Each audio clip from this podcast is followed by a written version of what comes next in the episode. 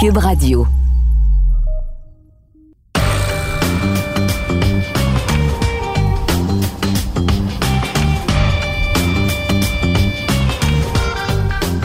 Cette semaine, au balado de champ gauche, un faux départ pour les Bills, les Titans ainsi que les Packers. Pendant ce temps, les deux sections ouest de la NFL sont invaincues. Vladimir Guerrero Jr. doit être maintenant le joueur le plus utile de la Ligue américaine. Et un excellent début de saison au football universitaire du RSEQ.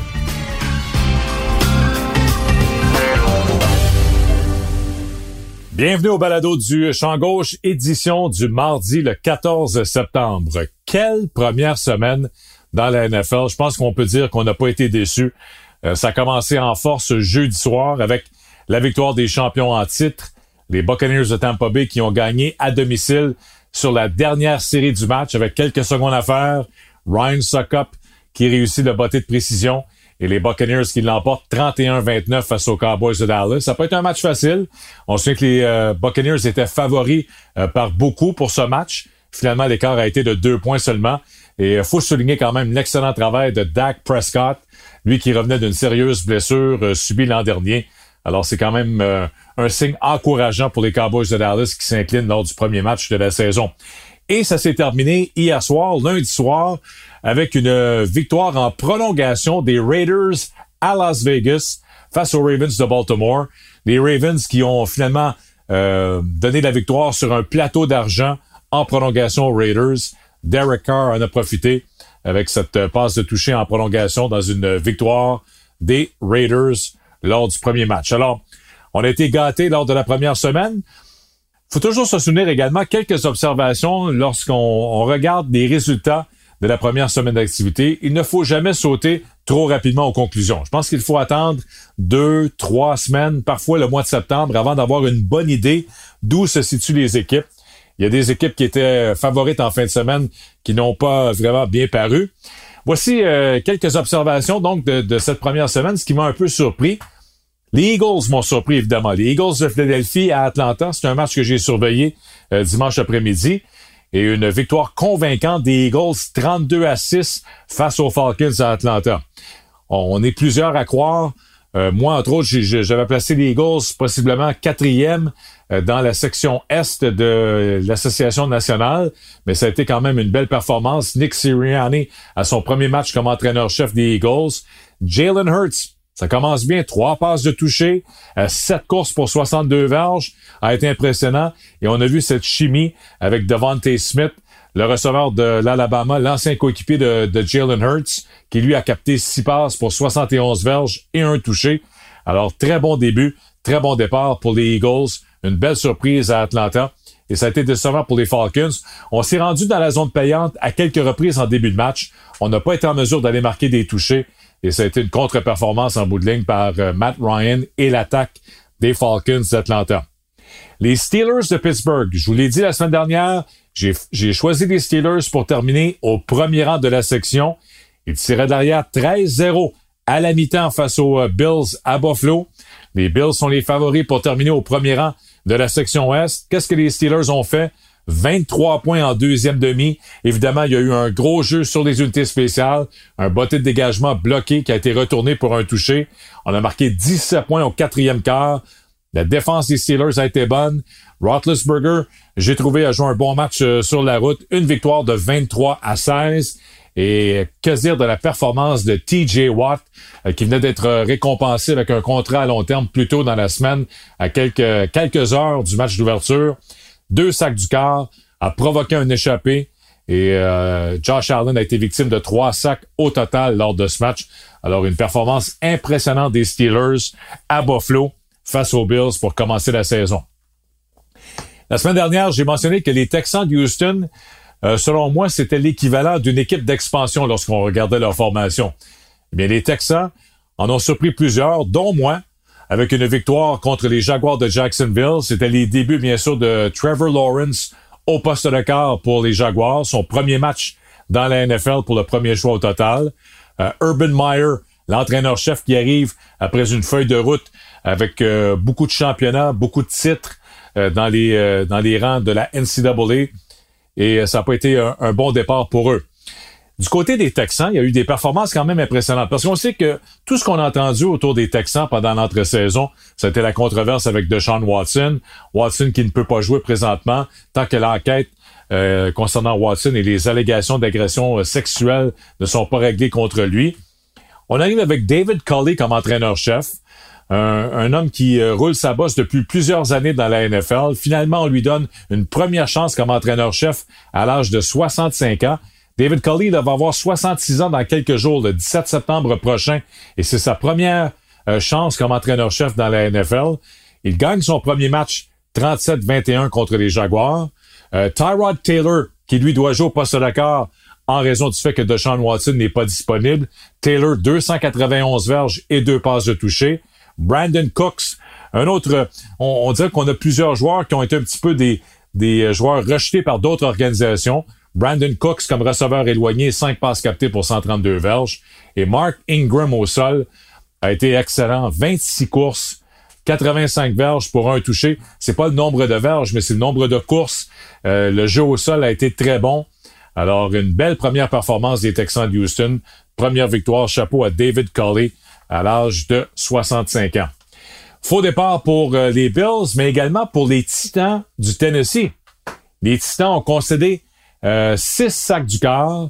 Pendant ce temps, Kyler Murray a lancé quatre passes de toucher et les euh, Cards de l'Arizona sont allés à Nashville battre les Titans 38 à 13. Alors ça, c'est inquiétant.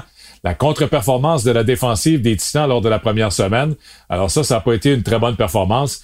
Et parmi les autres contre-performances, euh, quoi dire de Aaron Rodgers? Les Packers et Aaron Rodgers qui arrivent contre les Saints de la Nouvelle-Orléans Jameis Winston lance cinq passes de toucher. Ça, c'est une bonne nouvelle pour les Saints. Mais Aaron Rodgers, 15 passes complétées en 28 tentatives, 133 verges seulement par la passe, deux interceptions. On avait l'impression que la saison n'était pas commencée pour A-Rod. Ça va pas l'air à y tenter plus, euh, plus qu'il le faut. Euh, je suis pas certain que les Packers vont être bien heureux si c'est le, genre de saison que, que Rodgers va connaître. Bon, on sait après le match, il a dit euh, il reste 16 matchs. On va se calmer. Il l'a déjà fait dans le passé lorsqu'il avait dit euh, relax euh, aux partisans des Packers après une contre-performance il y a quelques années. Mais pas très impressionnant, les Packers, que, que, plusieurs voient se rendre au Super Bowl cette année. On a même terminé le, le match avec Jordan Love au poste de quart.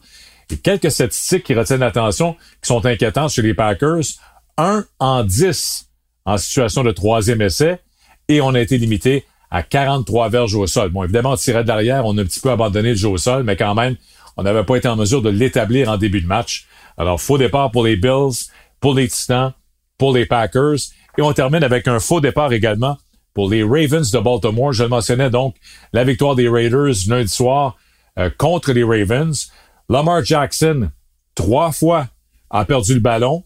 Euh, deux fois, ça a été recouvré par les Raiders. Donc, trois échappés pour Lamar Jackson. Et ce que ça nous donne en bout de ligne, c'est que là, les Raiders ont gagné, les Chargers ont gagné à Washington, les Chiefs sont revenus derrière pour battre les euh, Browns de Cleveland, et les Broncos, je l'ai dit la semaine dernière, les Broncos, je m'attends une bonne saison, possiblement l'équipe qui va terminer deuxième dans l'Ouest. Les Broncos ont gagné leur premier match contre les Giants. Donc, les quatre formations de la section ouest de l'association américaine ont gagné leur premier match. Et on se transporte du côté de l'Association nationale, c'est exactement le même scénario.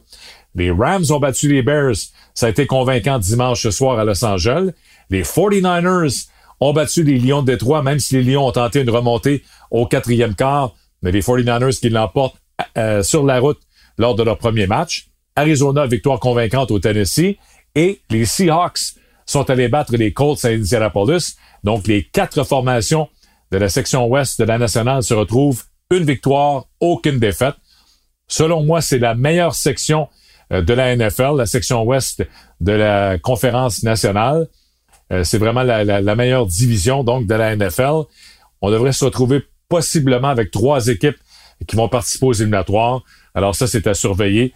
Mais très bon début de saison pour les deux sections ouest, donc, qui sont invaincus lors de la première semaine d'activité. Un petit coup d'œil maintenant à la semaine numéro 2 dans la NFL. Ça commence jeudi soir avec l'affrontement entre les Giants de New York et l'équipe euh, de football de Washington. Le match est présenté à Washington. Washington est favori par euh, trois points et demi.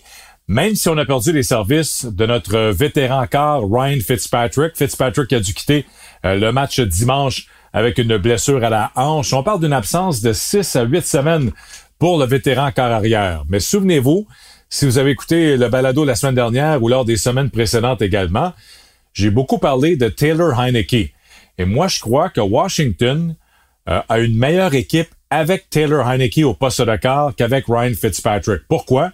Je crois que Heineke, premièrement, euh, amène l'aspect également qu'il peut se, se, déplacer, bouge bien dans sa zone de protection, euh, peut courir également avec le ballon. Et je pense qu'il va prendre de meilleures décisions. On va se fier évidemment au jeu au sol. on va viser nos, nos, nos receveurs de passe, nos valeurs sûres, dont Terry McLaurin. Je pense que Heineke joue un style de football qui fonctionne mieux avec euh, ce qu'on recherche du côté de Washington, c'est-à-dire de protéger le ballon à l'attaque, de ne pas commettre de revirements et de se fier sur notre défensive pour gagner des matchs euh, serrés. Alors, un bon premier test pour Taylor Heineke à domicile contre les Giants ce jeudi soir. C'est le premier match de la semaine numéro 2. Mais euh, j'ai l'impression on n'a pas on n'a pas signé de vétéran encore. On a dit ah Cam Newton est disponible. Il attend un, il attend qu'on l'appelle. Il est chez lui présentement en attente euh, d'avoir un autre poste dans la NFL. Euh, Ron Rivera a été son entraîneur-chef, le connaît bien. Mais moi, je pense que on fait la bonne chose côté de Washington. Donnons une chance à Heineke. Avait bien fait en match éliminatoire l'an dernier contre les Buccaneers de Tampa Bay. Alors, situation à surveiller du côté de Washington avec la blessure à Ryan Fitzpatrick. Alors, voici maintenant mon top 5 pour dimanche. Les cinq matchs à surveiller, les cinq matchs qui, selon moi, euh, retiennent vraiment l'attention en cette semaine numéro 2. On va commencer avec un match intra-division. Les Bills de Buffalo, qui ont perdu leur premier match, s'en vont à Miami face aux Dolphins, qui, eux, ont gagné leur première rencontre. Les Bills sont favoris par trois points et demi. Alors, on ne peut pas vraiment se retrouver 0-2 du côté des Bills. C'est déjà un match important ce début de saison. Mais là, les Dolphins ont quand même surpris lors de la première semaine. Euh, Tua Valoa a connu un, bon match, a été, a été très bon dans ce premier match de la saison. Alors, j'ai bien hâte de voir ce match entre les Bills et les Dolphins. Je pense que les Bills vont rebondir après une euh, deuxième demi là, qui laisse à désirer face aux Steelers. Alors, je vais y aller pour une victoire des Bills, mais un très bon match en perspective à Miami. Les Bengals de Cincinnati sont à Chicago face aux Bears.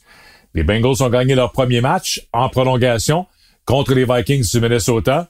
Très bon retour euh, également pour euh, Joe Burrow, qui lui aussi avait subi une blessure, souvenez-vous, euh, blessure ligamentaire au genou l'an dernier. Saison terminée, il revient, a été solide. bonne chimie avec Jamar Chase, le receveur qui a été le choix de première ronde des Bengals.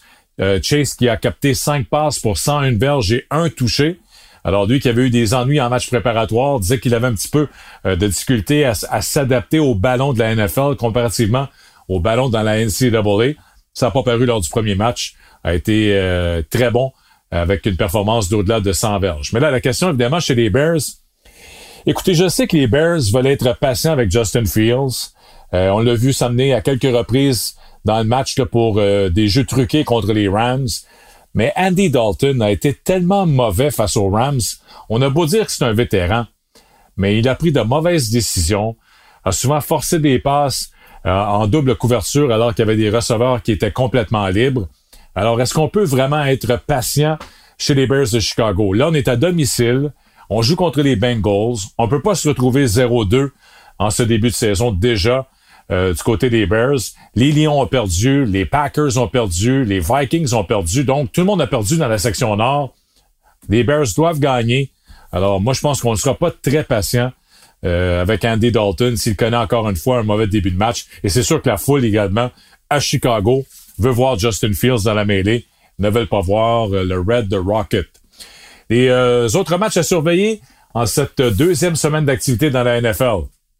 Les Patriots contre les Jets. Un autre match intra-division. Donc, tantôt, on parlait de l'affrontement entre les Bills et les Dolphins. Cette fois, les Patriots contre les Jets. Euh, les Pats ont perdu, évidemment, sur euh, l'échappée en fin de match. Euh, ça, leur a fait très mal dans cette défaite. On s'en allait pour la victoire. Ça avait été une bonne première performance de Mac Jones. Les Pats sont favoris par 5 points et demi sur la route contre les Jets. Zach Wilson, donc la, bataille des corps recrues. Mac Jones contre Zach Wilson. J'ai trouvé que Wilson, en deuxième demi, avait été meilleur face aux Panthers de la Caroline, a connu une bonne fin de match, donc euh, peut travailler là-dessus euh, pour cette deuxième rencontre. Mais euh, je vais favoriser quand même les Pats pour gagner ce match et se retrouver avec une fiche de une victoire et une défaite. Pats Jets, un match à surveiller dimanche en après-midi. Autre match également, les Titans contre les Seahawks. Alors ça, c'est un match qui sera présenté à 16h25 à Seattle. Est-ce que les Titans vont se retrouver 0-2 en ce début de saison? Moi, je pense que c'est le cas. Les Seahawks, on le sait, lorsqu'ils jouent à domicile avec le fameux 12e joueur, là, il y aura euh, des spectateurs à Seattle, ce qui n'était pas le cas l'an dernier. Donc, on, on retrouve cet avantage du terrain de jouer devant nos partisans à Seattle. Les Seahawks sont favoris par 5 points et demi. On vient d'aller gagner euh, sur la route à Indianapolis. Les Titans ont eu beaucoup d'ennuis la semaine dernière. Ça a été une contre-performance de la défense. Euh, donc, à Seattle face à Russell Wilson, je m'attends au même résultat. Donc, Tennessee va se retrouver 0-2. Les Seahawks, eux, vont se retrouver avec une fiche de deux victoires et aucune défaite après deux semaines. Et le dernier match que je surveille de près en ce dimanche, les Chiefs de Kansas City sont à Baltimore face aux Ravens. Alors, un peu le même scénario, là.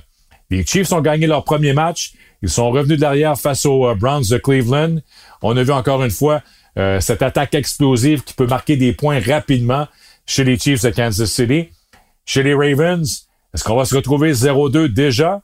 On vient de perdre lundi soir, défaite crève-cœur en prolongation contre les Raiders à Vegas. Euh, là, on a concédé 33 points aux Raiders.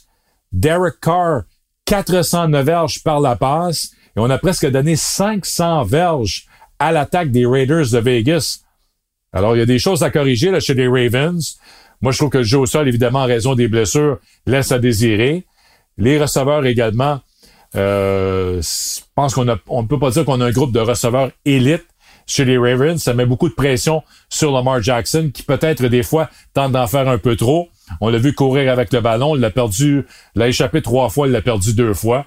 Alors, j'ai l'impression que les Chiefs vont gagner ce match à Baltimore sur la route et que les Ravens vont se retrouver avec un dossier d'aucune victoire, deux défaites. Alors voilà pour les matchs à surveiller en cette deuxième semaine d'activité dans la NFL.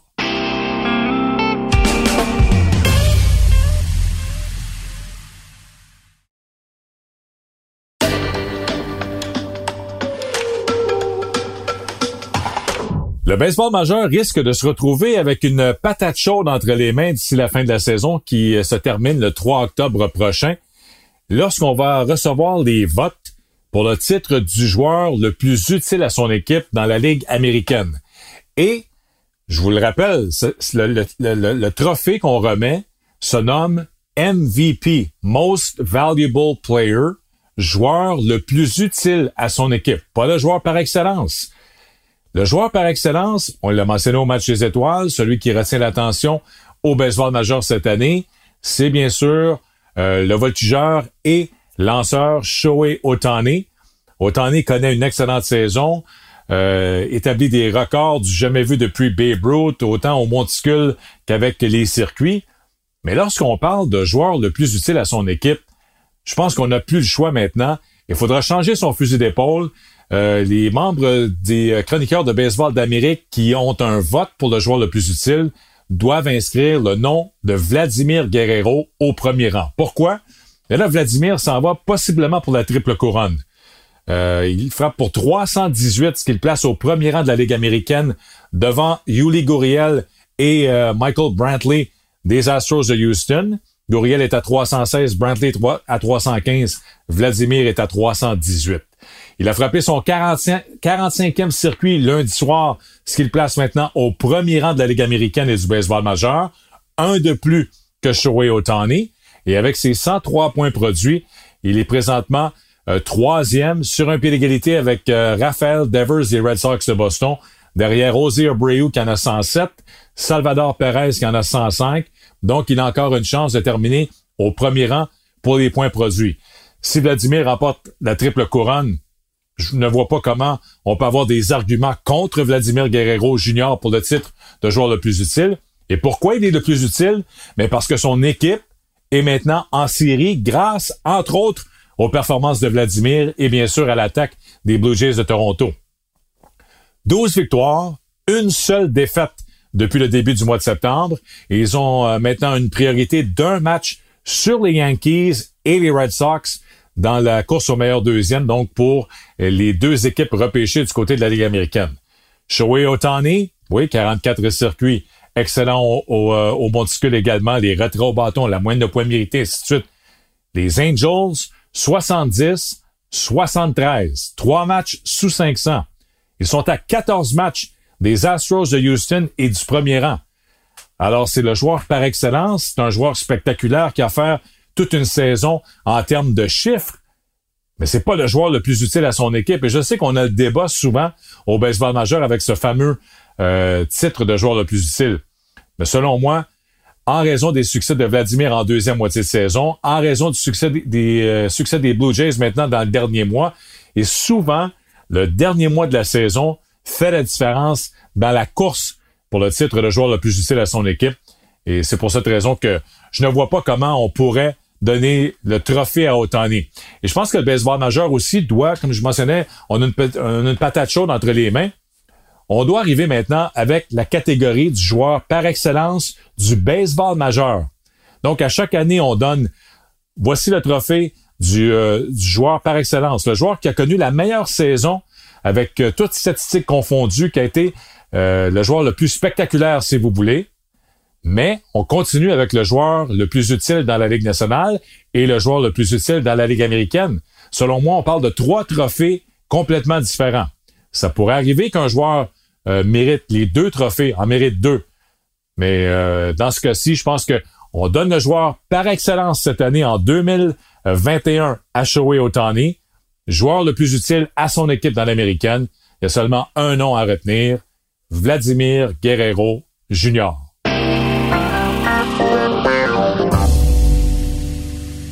Je termine cette semaine avec un petit mot sur le football universitaire du RSEQ. Quelle fin de semaine on a eu droit euh, avec euh, les victoires surprises des Stingers de Concordia vendredi soir contre les Carabins de l'Université de Montréal et samedi dans un match qui était présenté euh, sur les ondes de TVA Sport. Pour la première fois de son histoire, le Vert de l'Université de Sherbrooke a battu le Rouge et Or de l'Université Laval 23 à 17. Ils étaient 0-32 à vie contre le Rouge Or. Alors, ces deux victoires, euh, ça met beaucoup de piquant sur le reste de la saison maintenant au football universitaire du RSEQ. Et là, on se demande, est-ce qu'on a finalement atteint cette fameuse parité qu'on recherche depuis euh, des années, au lieu de toujours arriver et dire, bon, ben, on sait, la Coupe Dunsmore, la finale sera entre le Rouge et et les Carabins. C'est toujours le même scénario à chaque année. Il y a une équipe qui termine au premier rang, l'autre termine deuxième, selon laquelle des deux a gagné euh, les matchs en saison régulière entre les deux formations.